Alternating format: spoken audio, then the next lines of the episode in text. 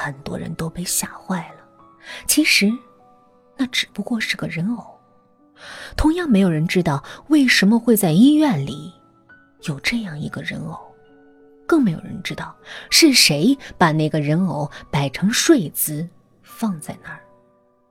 可是，这和我有什么关系？我开始无聊。我不是导游，这些也不是风景。待了好久，我的写字板还是一个字儿都没有。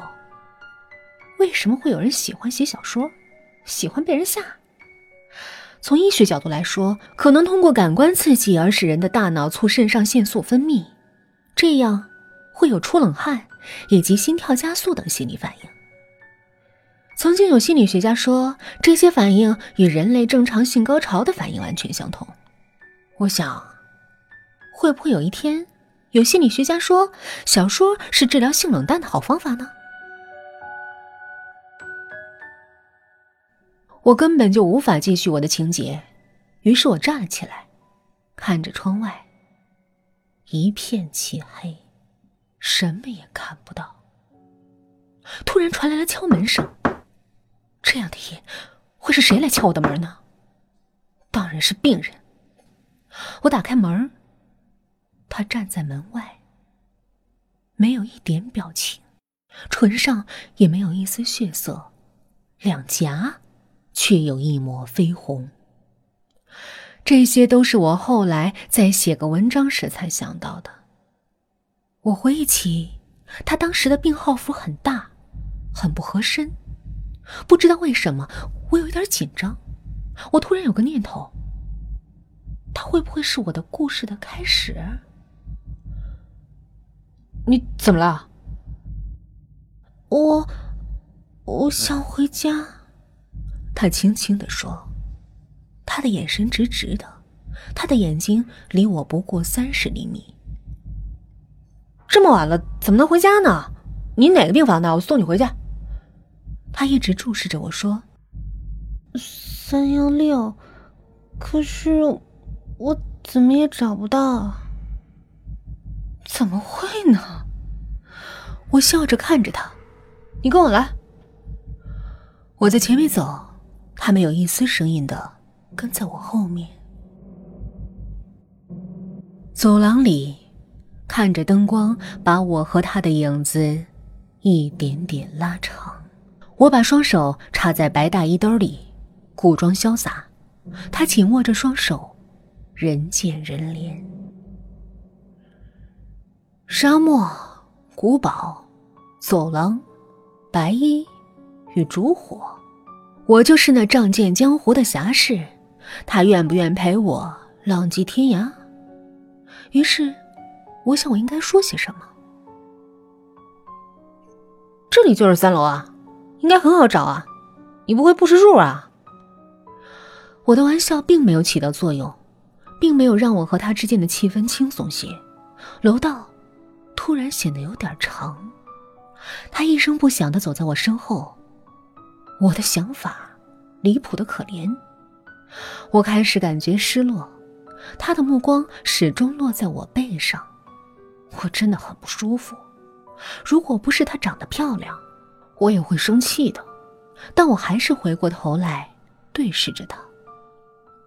小姐，你是不是在开玩笑？这里的三幺四房就没了，你到底住几号病房？他面无表情，嘴里轻轻念着：“你带我来。”我怎么知道我应该去哪儿？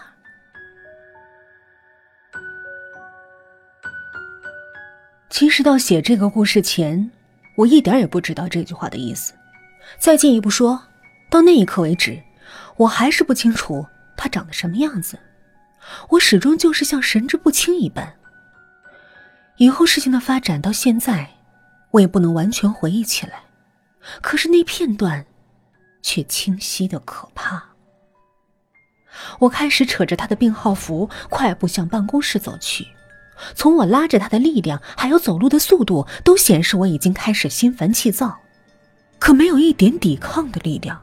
我似乎只抓着一块空气，手指挥动间触到他的手臂，冰冷的让人心寒。那种寒，到后来我和他的接触都有让我记忆犹新。到了办公室的时候，我们的手已经紧紧的握在一起。你叫什么名字？我，我，什么？我没听清啊。他好像连说话的力气都没有了。我努力的听，也没听清楚他说什么。办公室的窗户被风吹开了，并致吹落一地。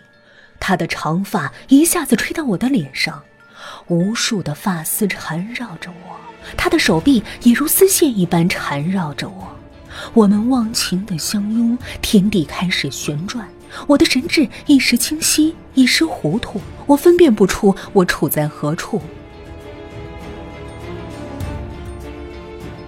突然间。我感觉到一张床离我突远突近，我们倒在床上，床头上的蚊帐打的死结瞬间打开。喂，韩大夫！护士都是大嗓门。我从床上坐起来，不停的敲着头。喂，昨晚有人死了，我们都忙的要死，你竟然睡得这么好？什什么？就对面结核病房的。去那里本来是要打麻将的，没想到有个病人死了，忙了一夜。啊，死的是个小姑娘，从住院就是一个人，住院费都已经欠了好多了。如果不是要死了，医院也不会让她住下去。这次她死了，医院也省心了。哦哦。护士丝毫不理会我的无动于衷，继续自顾自的说着：“那个女孩啊，平时就谁也不敢接触，像鬼一样。”一句话也不说，护士都不敢去她的病房，她自己一个人一个病房。对了，就是你对面那个病房，三幺六。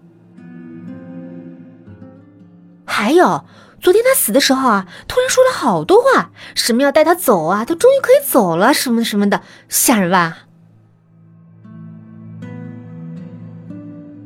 看着我的目瞪口呆，他十分得意的凑到我耳边：“你知道吧？”他一个人从不出病房，有人说他每天都把咳出的血从窗户上倒出去，那楼下的野花才会开的那么艳。